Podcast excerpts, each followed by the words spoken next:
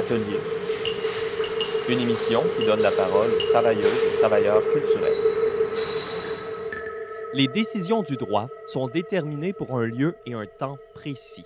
Elles reconnaissent donc une dimension métaphysique et invitent une évaluation critique. À l'inverse, l'institution policière ne rencontre rien d'essentiel. Plutôt, son pouvoir est informe, comme nulle part tangible, une présence envahissante et fantomatique dans la vie des États civilisés. C'était ma traduction des mots du philosophe Walter Benjamin, trouvé dans son texte Critique of Violence, pour commencer cette 86e émission de Radio Atelier à CIBL, Jojage, un territoire Gayen-Geaga non cédé, aussi appelé Montréal. Mon nom est Benjamin J. Allard. L'émission, aujourd'hui, est dans l'ombre des événements planétaires contre la violence policière. On prend des détours, on ne réagit pas directement à la situation comme à l'habitude, mais on réfléchit plutôt au pouvoir des mots et à la force des images, et ce n'est pas anodin. En éditorial, toutefois, je me permets de vous inviter à considérer l'idée qu'on pourrait moins financer la police. Alors, les tentatives de réforme des dernières années ne semblent pas vraiment donner les fruits escomptés et devant le constat de racisme systémique, de violence endémique et de suprématie blanche, on pourrait simplement leur enlever leurs jouets, surtout les fusils, hein, et réinvestir leur budget là où les ressources manquent cruellement et de façon urgente, comme le financement pour le travail social ou des organismes de lutte contre la pauvreté. Comme je disais, l'émission ce soir, on a deux segments qui relient la vue à l'écrit. D'abord, je parle avec la poète Laurie Jean-Louis, qui utilise les mots pour faire surgir les couleurs. Écrire, c'est prendre position, c'est pourquoi on réfléchit aussi à l'alphabétisation et à la force de la lecture pour créer des images. En deuxième partie d'émission, nous recevons l'artiste visuelle Sophie Jaudoin sous l'invitation d'Elisabeth Recure, qui commence une chronique où elle met en scène des expositions radiophoniques qui émergeront au fil des discussions. On s'intéresse donc ici aux mots pour leurs images. Le commissariat musical a été réalisé ce soir par un animal sonore qui refuse de se laisser imposer un style ou une étiquette. C'est l'artiste Salomé Perly, dont la création oscille entre musique acoustique et nouvelles technologies. Au violon, piano ou au chant, elle développe des performances électroacoustiques alliant aussi la danse aux arts visuels. Elle choisit pour nous des pièces qui expriment, par le son, un chaos intérieur. Face à la montée du ça va bien aller, et du positivisme agressif, elle tente de rétablir une balance en mettant en scène des moments de nos vies où ça va pas, mais c'est correct. On va commencer avec une de ses nouvelles créations, Domicile adoré, dans lequel elle rend visible son anxiété. Avec des cordes minimales et une vulnérabilité dans le timbre, elle invite à s'ancrer dans la lourdeur d'une émotion forte, à la regarder et à l'accepter, comme si notre chaos intérieur pouvait finalement se transformer en quelque chose de profondément poétique.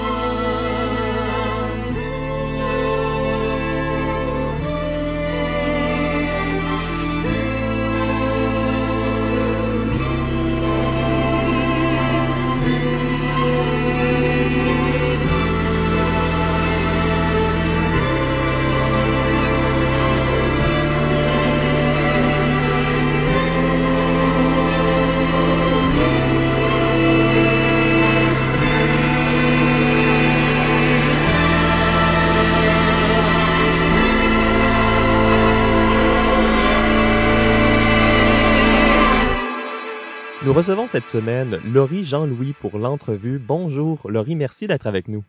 Bonjour, merci. Alors, c'est la maison d'édition Mémoire d'Encrier qui nous a proposé de te rencontrer parce que tu y publiais La femme sans couleur en février de cette année. Je vois que tu tiens le livre, on prendra une photo, on la mettra sur nos réseaux sociaux. Très bien. Alors, c'est ton premier recueil de poésie et tu joues avec l'ambiguïté parce qu'il faut dire ici que 100 est écrit comme le nombre 100 et non la proposition marquant une absence.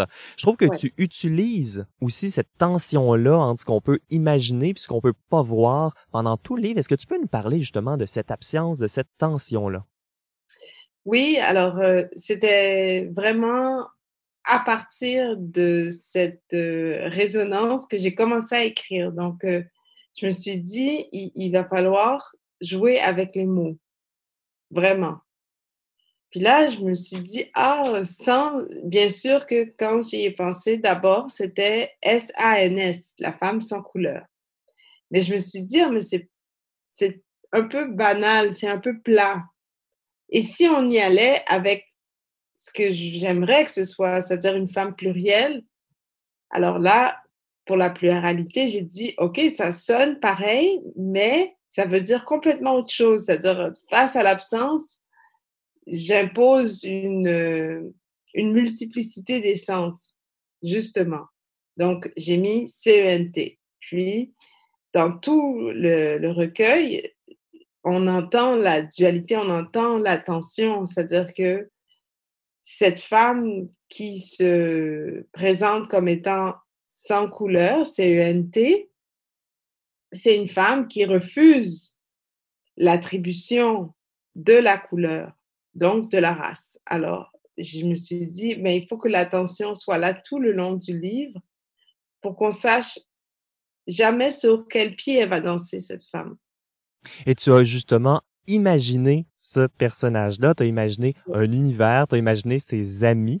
Est-ce que tu Oui. peux nous parler un peu justement de, cette, de ce travail de fiction, d'imaginaire là, Euh, parce que tu, tu dis justement que les mots en disent beaucoup plus que leur définition, donc Oui. tu as imaginé tout son univers textuel autour d'elle.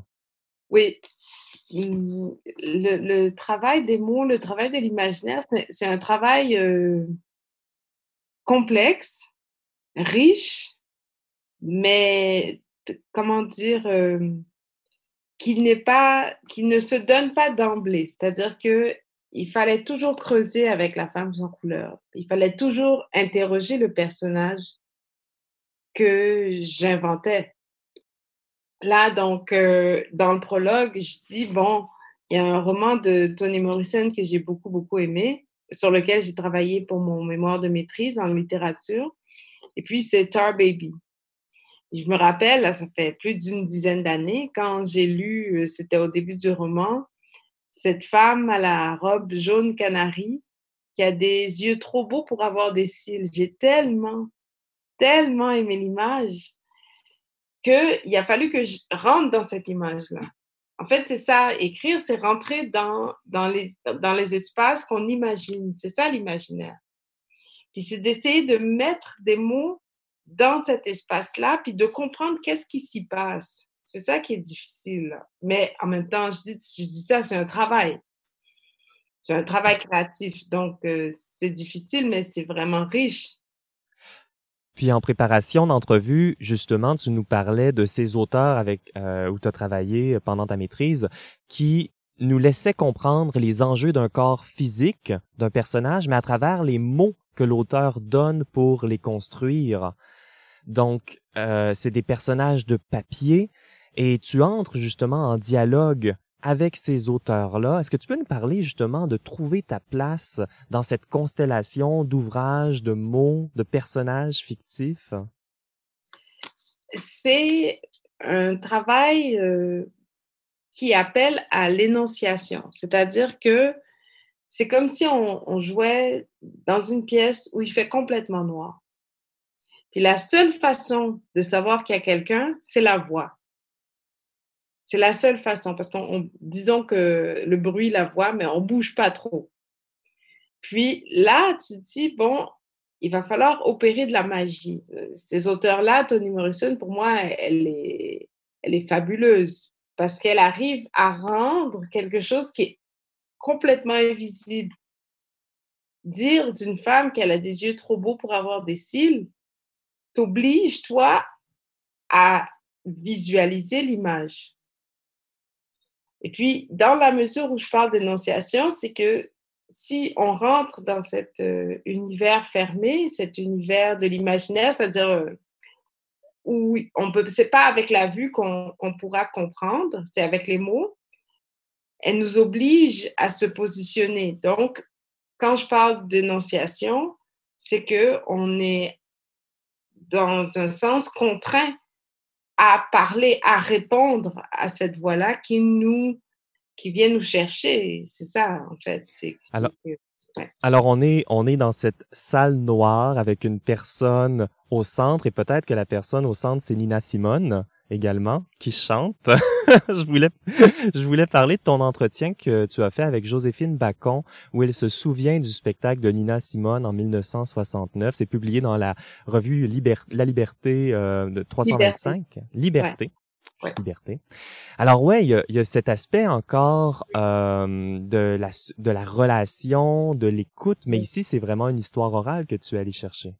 Oui, oui, oui. Ça c'était euh, c'était aussi tellement fabuleux quand euh, Joséphine m'a raconté l'histoire la première fois parce que j'aime tellement Nina Simone, je demande à peu près à toutes les personnes qui ont l'âge d'avoir été contemporains, qui l'ont peut-être vu, je leur dis, toi, est-ce que tu as vu Nina Simone? Toi, est-ce que tu l'as entendu? Puis c'est vraiment, ça vient vite dans mes questions. C'est bonjour, comment ça va? Oui, OK. Là, je vois que la personne a un certain âge. Je dis, ah oui, toi, tu as déjà vu Nina Simone en?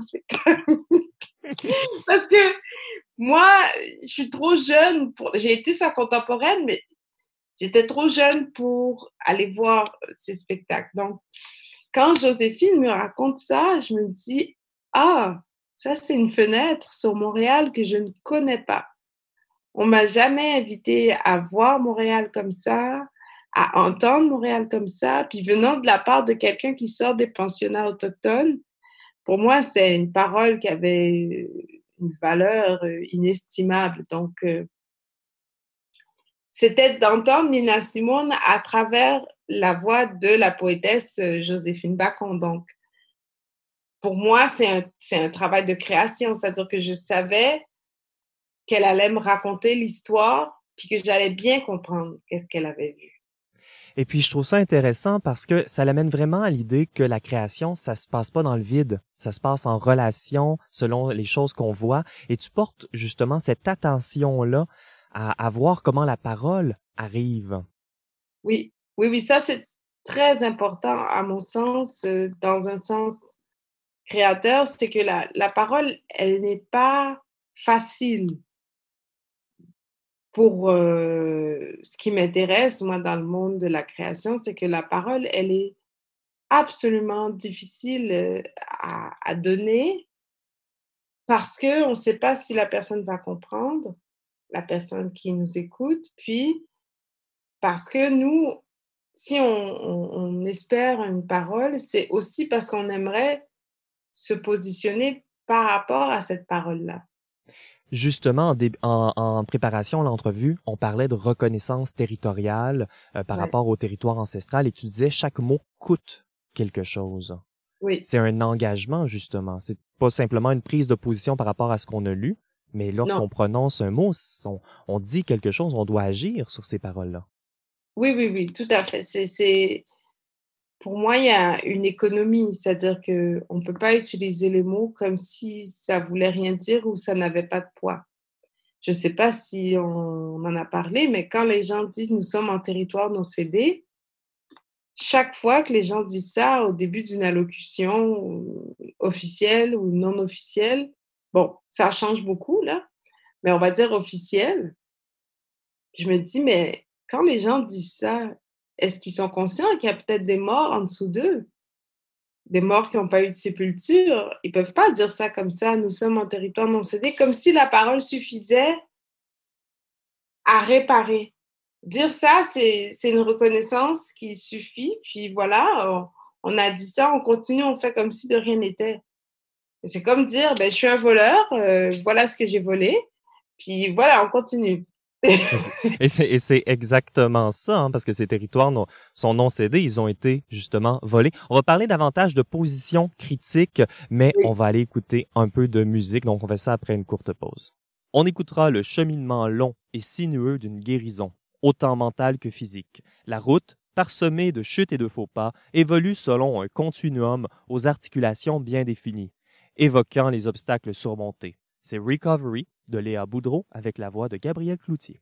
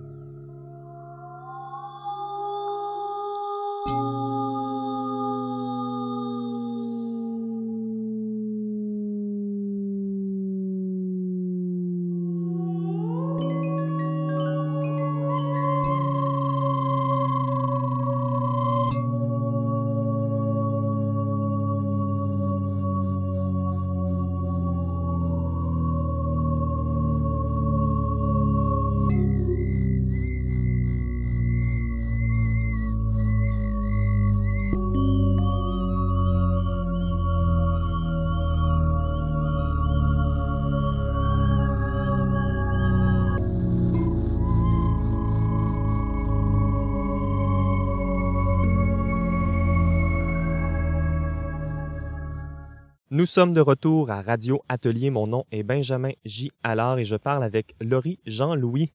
Bon, rebonjour, Laurie. Bonjour. Alors, on a parlé dans la première partie de l'entrevue de ton travail de créatrice, mais on voulait aussi parler d'un sujet qui était important pour toi, c'est l'analphabétisme. Donc, selon la Fondation pour l'alphabétisation, il y a 19 des Québécois, qui, des Québécois qui sont analphabètes et 34,3% qui éprouvent une grande difficulté de lecture. On parle là de la moitié, des, plus de la moitié des Québécois, qui ont des problèmes euh, de littératie. Pourquoi ça te touche, ça? Ça me touche beaucoup parce que mon médium principal pour entrer en relation avec les gens, et peu importe l'objectif, c'est la parole. Puis, par extension, ça va être l'écrit. Donc, je me dis, bon, si je m'adresse à des gens qui n'ont pas de vocabulaire ou qui ne comprennent pas, mais il y a des fortes chances que ma tentative de communiquer échoue. Là, je parle pour moi.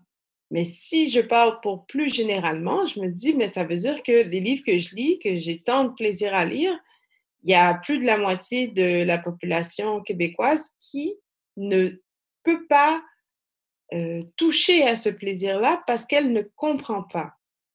Comme euh, là, actuellement, c'est dramatique, mais quand on parle de racisme systémique, puis il y en a encore beaucoup, dont des personnes en position de pouvoir, qui disent systématique, je me dis non, non, non, non, non, mais vous avez pas compris, là, vous faites vraiment la pire chose euh, comme professeur, entre guillemets, c'est-à-dire que vous, vous, là, vous vraiment, vous gâchez le langage. Puis ça me, ça me touche beaucoup parce que, bon, moi, je suis dans l'imaginaire, dans le littéraire. Euh, j'ai écrit mon premier recueil de poésie, je continue à écrire, puis je me dis, mais si le moyen que j'ai d'être euh, le plus proche de mon humanité ne peut pas atteindre les autres parce qu'il y a des déficits importants, ça va mal. Ça va très mal, en effet. Donc ça, c'est les... On, parle un peu justement, c'est les enjeux de lecture en soi. Donc la lecture, mais aussi lire une situation d'une certaine manière, entre systémique et systématique. Hein. Et tu te poses la question également, comment... Donc tu te poses la question, qu'est-ce que la lecture? Qui sont ces lecteurs aussi? Et tu trouves que c'est important de, de se demander pourquoi, comment on forme un lecteur ou une lectrice? Oui, et, oui. Et de ne pas, prendre, et de pas prendre la notion de lecteur ou de lectrice dans l'abstrait non plus. Non, non, non, non. C'est, c'est un amalgame souvent qu'il y a en prendre euh, le lecteur, la lectrice comme quelque chose déjà un pour acquis, puis euh, de ne pas penser qu'il y a un travail, mais énorme derrière, énorme derrière pour former ce, lecteur-là ou cette lectrice-là. Puis que ce travail-là, on ne peut pas l'assimiler plus tard au plaisir de lire comme quelque chose de très fantaisiste, de, de divertissant. Non, les gens ne lisent pas nécessairement, et je pense bien souvent, c'est pas pour se divertir. les auteurs que je lis, que j'aime beaucoup, euh, je ne les ai pas tous entendus sur leur rapport à la lecture, mais ces auteurs-là, je, pense que je m'avance pas trop, ils lisent pas pour se divertir, non. Le travail qui est fait est un travail beaucoup plus en profondeur, comme la formation de lecteur ou d'une lectrice, c'est-à-dire qu'il y a des signes, il y a des mots, il y a un sens, puis il faut mettre de l'espace, puis savoir montrer aux, personnes, aux, enfants qui apprennent, en tout cas dans le cas des enfants, aux adultes. Et les adultes aussi qui peuvent apprendre. C'est ça, oui, c'est ça. Leur montrer comment naviguer entre les mots. C'est ça, apprendre à lire, c'est qu'il faut être capable de soulever l'attention qui est dans un texte, dans une proposition, puis trouver son chemin à travers tout ça. Donc, ça va être souvent dans un récit fictionnel qu'on aura à faire ce travail-là. Si c'est un essai ou euh, un autre type de texte, c'est différent. Et la, et la posture critique, c'est justement euh, de lire, de, de réfléchir, de penser à comment donner les, les voix, comment on se positionne par rapport à là.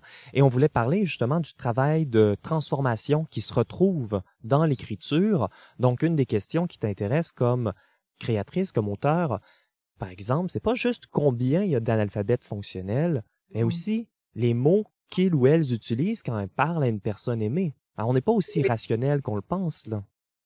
Oui, non, non, mais c'est ça. En fait, quand je dis que c'est le médium le plus accessible, si on enlève à quelqu'un le langage, ben on lui enlève tout. C'est comme lui couper ses deux bras. Donc, je dis ça parce que c'est avec le langage que on va pouvoir établir une relation. Donc, que ce soit le, sur, à plus petite échelle, une échelle très euh, intime, mais que ce soit aussi à grande échelle. Puis c'est de comprendre, euh, c'est d'être capable d'entendre et de comprendre. J'ai un exemple que j'aime beaucoup, c'est euh, j'ai été professeur en francisation, puis il y a un Cubain dans ma classe, je ne parle pas espagnol, Et puis, quand je lis sur la feuille, c'est écrit Georges. Mais je sais très bien qu'on ne l'appelle pas Georges. Puis là, je dois demander à l'élève s'il me laisse la possibilité de faire un effort pour l'appeler Jorge. Puis là, je prends vraiment toutes mes précautions pour bien l'appeler parce que je sais que dans la façon d'appeler quelqu'un, il y a toutes les tonalités de l'amour. Puis quand il y a les personnes qui t'aiment le plus au monde qui t'appellent, donc qui t'appellent correctement, prononce ton nom, tu es content de répondre. Parce que tu entends l'affection, tu entends la douceur, puis tu sais, le, tu sais le poids des mots. Alors, j'essaye, je fais un effort parce que je sais qu'il ne veut pas qu'on massacre son nom puis qu'on l'appelle n'importe comment. Parce que si, si je l'appelle n'importe comment, ça veut dire qu'il est n'importe qui. il n'est pas n'importe qui.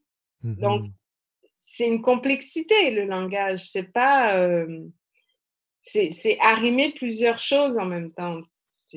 Donc, euh, oui, je pense que euh, la question de l'analphabétisme touche beaucoup la question de l'importance qu'on donne aux mots. Oui, oui. C'est ça. Et puis, et puis pour, pour terminer l'entrevue, on a parlé du langage de l'amour, on a parlé euh, du pouvoir des mots, et j'aimerais te relancer, toi, comme créatrice. Euh, tu me disais que tu as aussi un intérêt à changer les choses, de vraiment cette pensée politique. Donc, c'est pas simplement une question de raconter telle ou telle histoire, mais c'est que le fait de raconter une histoire a, peut-être un, un, écho, une amplitude? Oui, oui, euh, c'est oui. Le travail de création est une position critique parce que ce que tu fais, tu le réfléchis. Et si tu le réfléchis, tu es nécessairement en train de euh, jauger euh, le poids politique des choses à travers ce que tu proposes. Que ce soit, peu importe ton œuvre, mais là, moi, je travaille justement avec le langage, avec les mots. Donc, euh, oui, tu veux changer les choses, mais alors, c'est complexe parce que je ne crois pas qu'on puisse attribuer aucune révolution à un seul livre ou à un seul texte, même pas un livre, un texte. Mais je pense que c'est un travail à long terme. C'est un travail de création, puis c'est un peu dans sa position critique, donner à voir. Et je crois que le prochain travail sur lequel tu travailles, c'est un livre pour enfants, justement. Oui. Oui, euh, très rapidement, en quelques mots, est-ce qu'on peut avoir euh, les, des touches euh, ou des intérêts pour ce qui va arriver?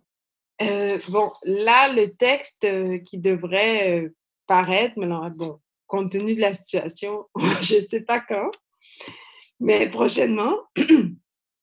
C'est un texte extrêmement simple. C'est un texte qui est beau par la justesse des mots. C'est tout. C'est rien d'extraordinaire. C'est vraiment simple, simple.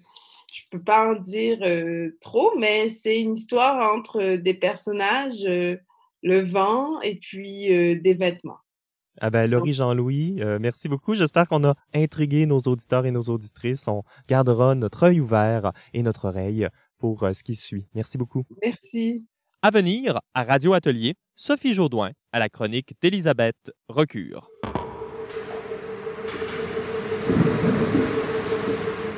Vous écoutez Radio Atelier au CIBL 105, l'émission des travailleurs et travailleuses culturelles. Vous pouvez visiter le radioatelier.ca pour toutes les informations concernant les segments qu'on a à l'émission. Vous pouvez également trouver où notre émission est en balado-diffusion. En passant, c'est partout où vous écoutez vos balados. Et vous pouvez également partager cette euh, page web. Ça nous aiderait énormément. Ça va nous aider à faire connaître l'émission, à faire connaître nos merveilleux segments et nos invités. On vous en remercie déjà. Pour la chronique aujourd'hui, nous avons euh, une chronique d'Elisabeth Recure. Bonjour Elisabeth. Bonjour Benjamin. Alors tu présentes ta première chronique d'une série qui t'amène à t'intéresser à des artistes visuels dont l'œuvre s'articule autour du texte, euh, que ce soit en le fragmentant, en le détournant, en le matérialisant, en le mettant en scène, en l'effaçant, donc en vraiment le réinventant. tous les artistes qui utilisent le texte tu as invité ces artistes et qui ont accepté ton invitation et tu voulais commencer à présenter ta chronique euh, en faisant une certaine énumération de mots qui pourraient présenter leur travail, leur recherche. Euh, qu'est-ce que tu peux, est-ce que tu peux nous présenter ces mots-là et nous présenter la première artiste que tu as invitée pour ces chroniques? Oui, euh, pour cet artiste, voici les mots que j'ai pensés. Je dirais interstice, transparence, transmutation, fragmentation, dépouillement, détournement, omission, oblitération. C'est Sophie Jodouin, euh, qui est une artiste dont je suis le travail euh, depuis longtemps. Son dernier projet, euh, c'est Rooms to Move, Je tue elle. Ça a été un projet commissarié par Anne-Marie Saint-Jean-Aubre, qui se décline en quatre chapitres. Il y a eu trois expositions qui ont lieu entre le Québec et l'Ontario. Et avant la fin de l'année, le quatrième chapitre va être une publication qui va donc paraître. Est-ce que tu peux euh, dire le titre, s'il te plaît, de ce dernier projet? Je crois que ça l'a coupé un peu. Rooms to Move. Je, tu, elle. Fantastique. Et l'année dernière, donc, euh, nos auditeurs ont peut-être euh, vu ça, le MAC a exposé l'œuvre qu'ils ont acquise de Sophie, Toi que jamais je ne termine. On va en parler dans un instant. Et ce qui m'a fait choisir, en fait, son travail, c'est son intérêt soutenu depuis plus de dix ans pour donc les possibilités qu'offre le texte euh, elle le manipule d'une manière euh, très astucieuse et dans une facture qui est pas mal minimaliste. Mais Sophie euh, est donc là avec nous pour en parler elle-même. Bonjour Sophie. Bonjour Benjamin, bonjour Elisabeth, c'est un plaisir d'être avec vous deux. Donc avant d'en venir au caractère spécifique de ton œuvre Sophie, est-ce que tu pourrais nous dire quelles sont les techniques que tu as utilisées jusqu'ici? le dessin a été longtemps mon médium privilégié, mais je dirais que il coexiste désormais euh, avec le collage, la photo, le texte, la vidéo, euh, l'objet trouvé, et tout ça mis ensemble se décline en des grandes installations visuelles. Peut-être une chose que je vais ajouter pour les, les, gens qui connaissent plus ou moins mon travail, c'est c'est un travail noir et blanc. C'est un choix que j'ai fait il y a très longtemps. C'est euh, principalement sur papier. Ça se décline en petit format. J'aime beaucoup ce, cet, cet aspect de, de l'intime. Donc, pour les auditeurs qui n'auraient euh, jamais vu euh, les principales œuvres dont on va parler aujourd'hui, euh, donc, bien entendu, tu es une artiste visuelle et ce que tu fais, ce sont les deux œuvres dont on va principalement parler, sont des grandes installations. comment ça se passe quand on entre dans une pièce d'exposition? Le visiteur va déambuler autour de tables sur lesquelles tu as disposé des pages de textes, de livres, euh, et nous, on fait le tour des tables. Dans le fond, c'est comme une boucle fermée.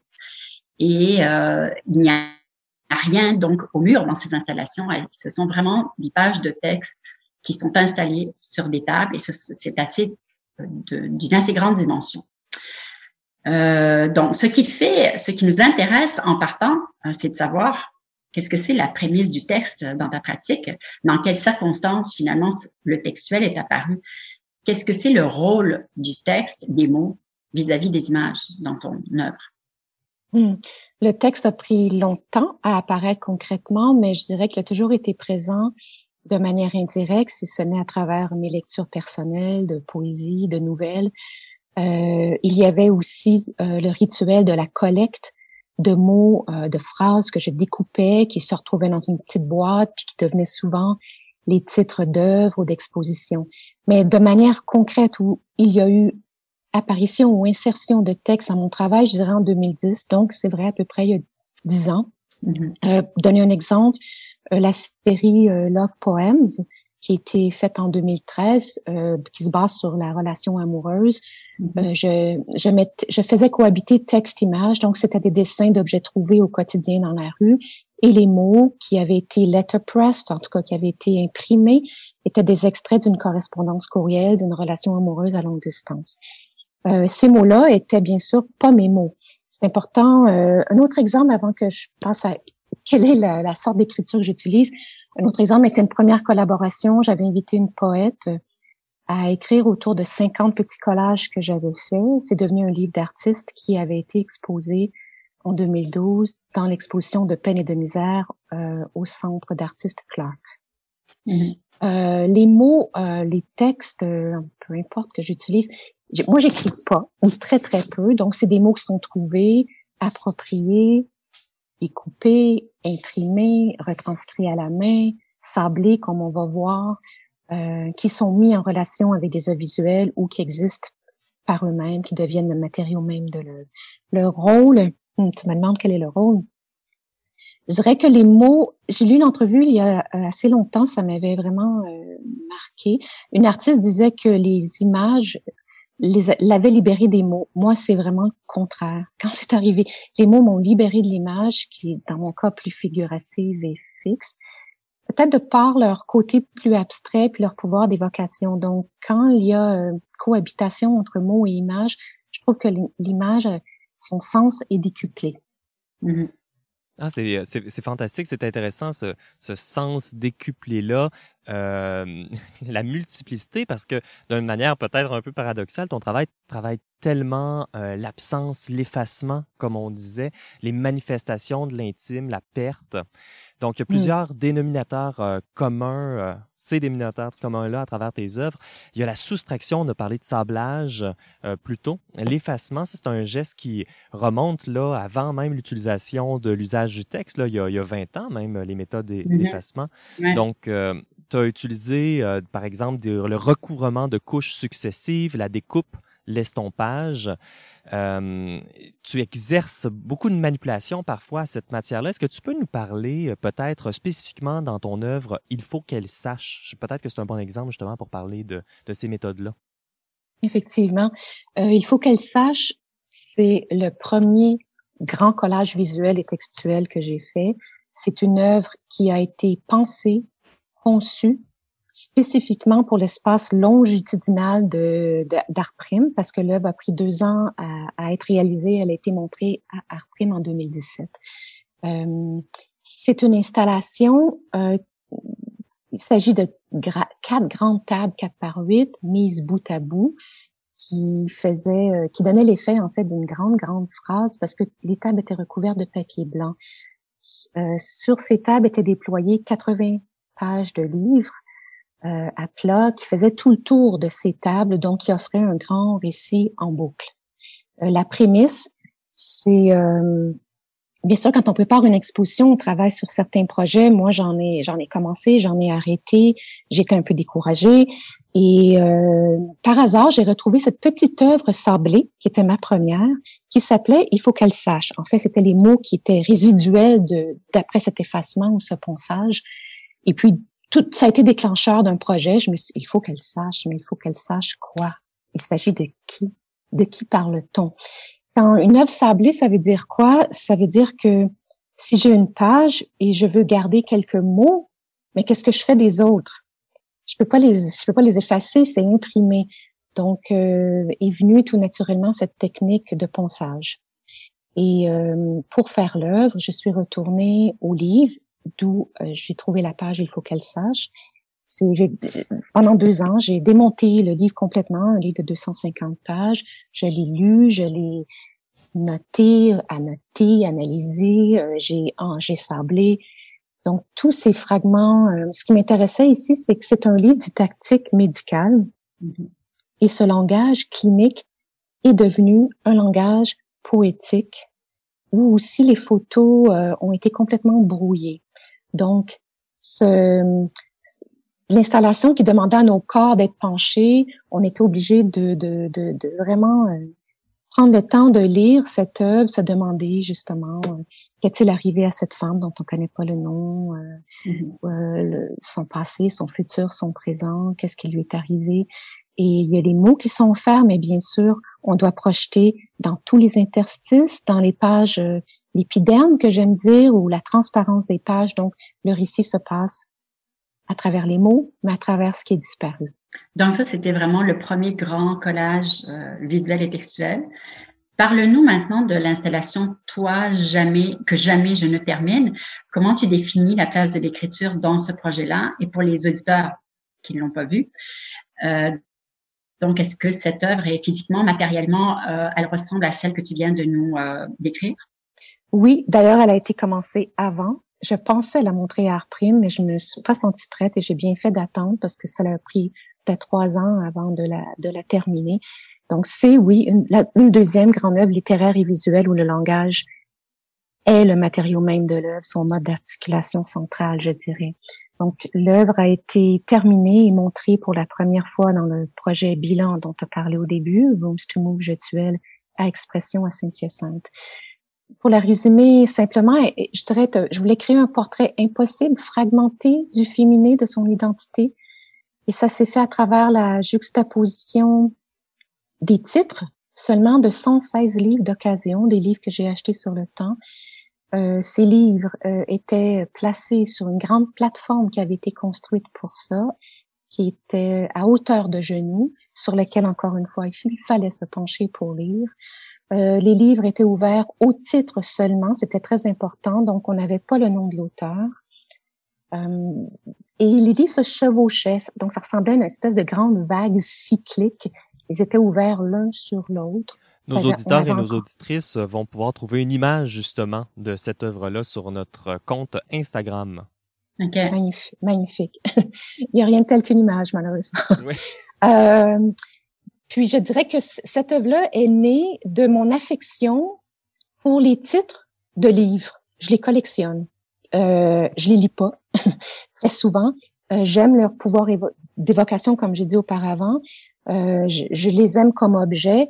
Et c'est le livre particulièrement qui s'intitulait Eve qui était le déclencheur dans ce cas-ci de cette grande frise de titres qui, euh, qui est un peu un survol de stéréotypes féminins, la femme qui est énumérée, qualifiée.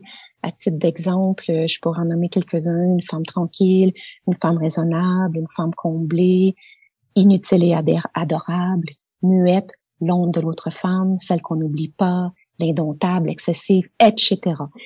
Donc, euh, c'est une litanie sans fin, n'est-ce pas? Pour moi, c'était l'histoire du féminin qui, qui est toujours malheureusement à recommencer, à redéfinir, qui est sans répit.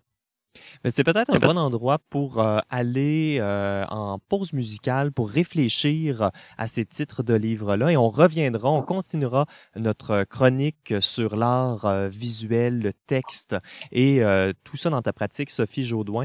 On, on, va en musique et on revient bientôt. On écoute Upstream d'Alexis Castro Giovanni, une chanson qui nous parle du chaos intérieur, né de notre sang, de nos liens génétiques qui nous lient à certaines personnes ou à certaines apparences que nous devons accepter et naviguer. Mais pour ceux et celles qui ne sont pas fiers de cet héritage, il peut devenir l'occasion d'un voyage pour la création d'un soi, un soi qui se distingue des tragédies et des défauts d'une histoire familiale. Qui sommes-nous? Comment une personne se crée-t-elle au fil du temps? Comment choisit-on un chemin?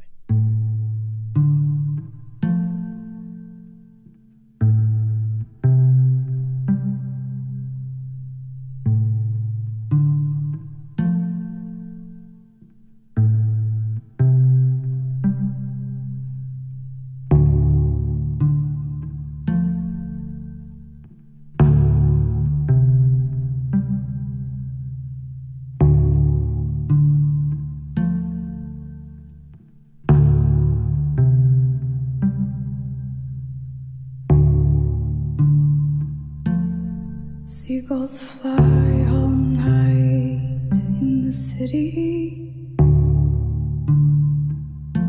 Their white bodies illuminated like salt on a black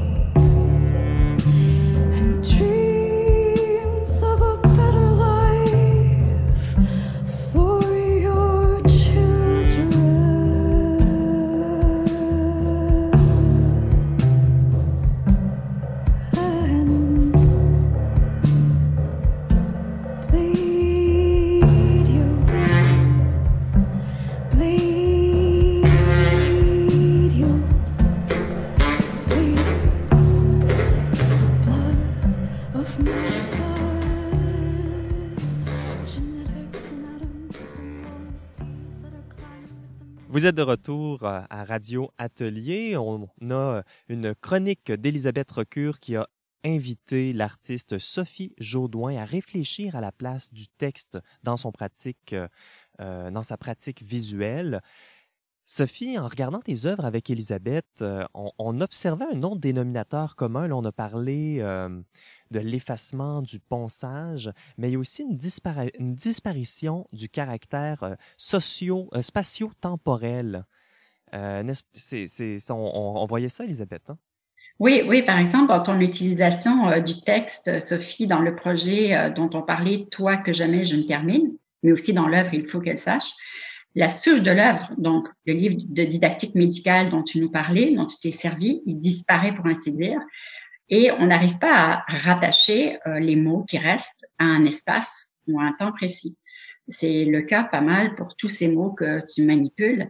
Il est impossible, en fait, de les replacer dans le temps. Oui, ben, dans les deux cas, effectivement, il y a des contextualisations, le contenu original, euh, le livre didactique, et dans l'autre cas, le contenu des livres, pour toi que je, jamais je ne termine, est complètement évacué au profit et par le désir d'une réécriture euh, fictionnelle, poétique, féministe, puis aussi au profit d'une écriture installative. Donc, il y a un nouveau sens qui est donné au mot sauvé par le ponçage et aux titres qui sont réappropriés pour euh, offrir une lecture euh, nouvelle et actuelle, en fait, plus actuelle. Dans le travail sur le texte euh, revient toujours la qualité fragmentaire qui se percevait déjà dans ton travail là, de longue date. Tu as commencé il y a longtemps à inciser, à découper. Dans les dessins, les peintures dont je me souviens des années 2000, on voyait des corps humains sectionnés, des jambes sans tronc, des pieds sans jambes, et de cette fragmentation morphologique, tu es passé donc à une fragmentation textuelle et alliant encore parfois les deux. Est-ce que c'est une euh, stratégie qui permet de détourner finalement le sens du texte d'origine avec lequel tu travailles?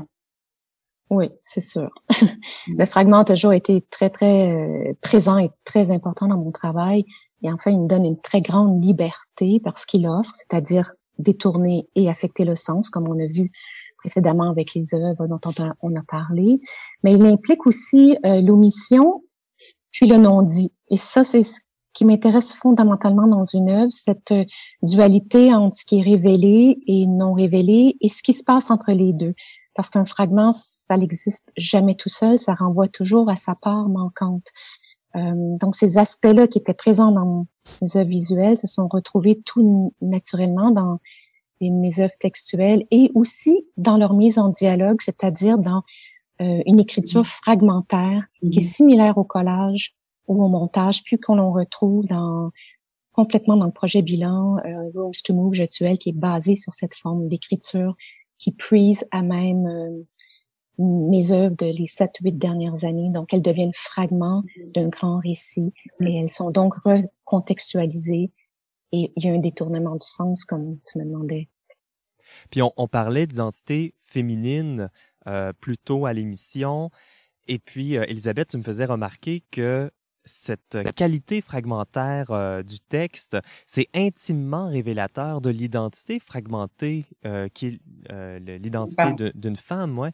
Et donc, il y a peut-être aussi une dernière caractéristique qu'on pourrait parler en, mise en espace, euh, de la mise en espace du texte, c'est le qualificatif minimaliste qui s'impose. Oui, plus les années passent, plus il me semble, Sophie, que tu t'en tiens à, l'essentiel, pour pas dire au strict minimum. D'où ça vient cette nécessité? Comment tu as, tu l'as observé dans ces dernières pièces dont on parlait? En fait, cet aspect minimaliste de mon travail, je pense qu'il a toujours été présent, si ce n'est de par mon choix de vouloir travailler en noir et blanc strictement, par euh, la sérialité, par la répétition d'un sujet qui est toujours un motif central sur un fond vide, puis l'importance que j'ai toujours accordée à la présentation. Mais je pense que cette épuration dont tu parles, à même les œuvres ou leur mise en espace, elle, c'est oui, elle s'est raffinée avec le temps. Euh, c'est venu avec l'expérience, une plus grande connaissance de, de, de moi, de, puis mm-hmm. de ma volonté vraiment euh, de, de, vouloir rejeter ce qui est superflu. Donc, je résumerai ça à ce que je me demande toujours comme question, c'est comment dire avec moins, mm-hmm. euh, sur quel registre, mm-hmm. quelle tonalité, parce que mon œuvre noir et blanc, elle est sonore. Donc, Est-ce que je murmure? Est-ce que je chuchote? Est-ce que je crie? Quelle voix donner à un sujet? Comment l'incarner avec justesse? C'est vraiment des questions qui m'obsèdent et euh, qui peut-être, euh, oui, c'est ça, qui parle de ce minimalisme, qui renvoie à ce minimalisme dont tu mentionnes. Ça résonne bien euh, à la radio pour une émission qui aborde un travail visuel par le biais des textes et du mot, mais cette qualité de sonorité et de, et de tonalité très intéressante. Ouais, ouais. Euh, malheureusement, le temps file. On aurait aimé ça, euh, peut-être parler de ton obsession de gestes répétitifs à mm. laquelle on pense souvent quand on, on, regarde tes découpes, on regarde le sablage d'imprimé. On aurait pu parler du format parce qu'en fait, tu passes de très grand à infiniment petit parfois. Euh, mais bon, on aimerait savoir euh, sur quel projet tu travailles en ce moment. Puis est-ce que ce confinement dans lequel nous sommes tous, ça change un peu tes habitudes, ton rythme de travail ou... Oui, je pense que ce confinement ou, ce que ce confinement veut dire peut pas, pas changer nos. Je sais pas comment on fonctionne. C'est sûr que ma concentration varie de jour en jour. Euh, c'est tellement une période d'incertitude et de requestionnement. Mais en même temps, je m'occupe, euh, il y a des projets qui m'occupent, une bourse de recherche, euh, des préparatifs finaux pour la publication dont on a parlé. Puis il y a un petit rituel que je me je suis pas très disciplinée, mais je m'étais donné en début d'année un petit rituel de réaliser une œuvre sur papier par jour, ce qui ne fonctionne pas du tout, mais quand ça fonctionne, c'est vraiment quelque chose qui m'aide à m'ancrer euh, au présent et dans, un, dans, mm-hmm. le quotidien. C'est, c'est, on a besoin de trouver ces petits rituels-là, ces petites choses, et, et, ça nous pousse à, à, à être créatifs et à, à rester euh, affûtés euh, dans la création. Merci beaucoup, euh, Sophie Jodoin, de, de, de t'être prêté au jeu euh, de la chronique. Euh, c'était passionnant. Merci à vous deux de m'avoir invité. Euh, merci. oui, Elisabeth, tu voulais, donc, nous... oui. tu voulais nous glisser un mot sur les prochains invités de ta chronique. oui, Karen Trask, Carl Trahan, mais la prochaine, ça sera Céline Huguebert, qui va être donc la prochaine invitée qu'on devrait entendre fin juin. Merci beaucoup, Elisabeth Recure. Euh, c'était euh, notre dernière chronique pour euh, l'émission ce soir et j'ai hâte au prochain mois pour continuer à créer cette exposition radiophonique à travers les mots, des expositions d'œuvres justement qui réfléchissent sur la présence des mots et du texte dans nos vies. Bonsoir. C'est ce qui conclut notre 86e émission de Radio Atelier. Mon nom est Benjamin J. Allard et vous écoutez CIBL 105. J'aimerais remercier Véro Marangère, Jenny Cartwright et toute mon équipe pour leur aide. Vous pouvez trouver davantage d'informations sur les sujets dont nous avons traité aujourd'hui au radioatelier.ca. C'est également là que vous allez pouvoir nous réécouter. On se retrouve la semaine prochaine pour une balado invitée.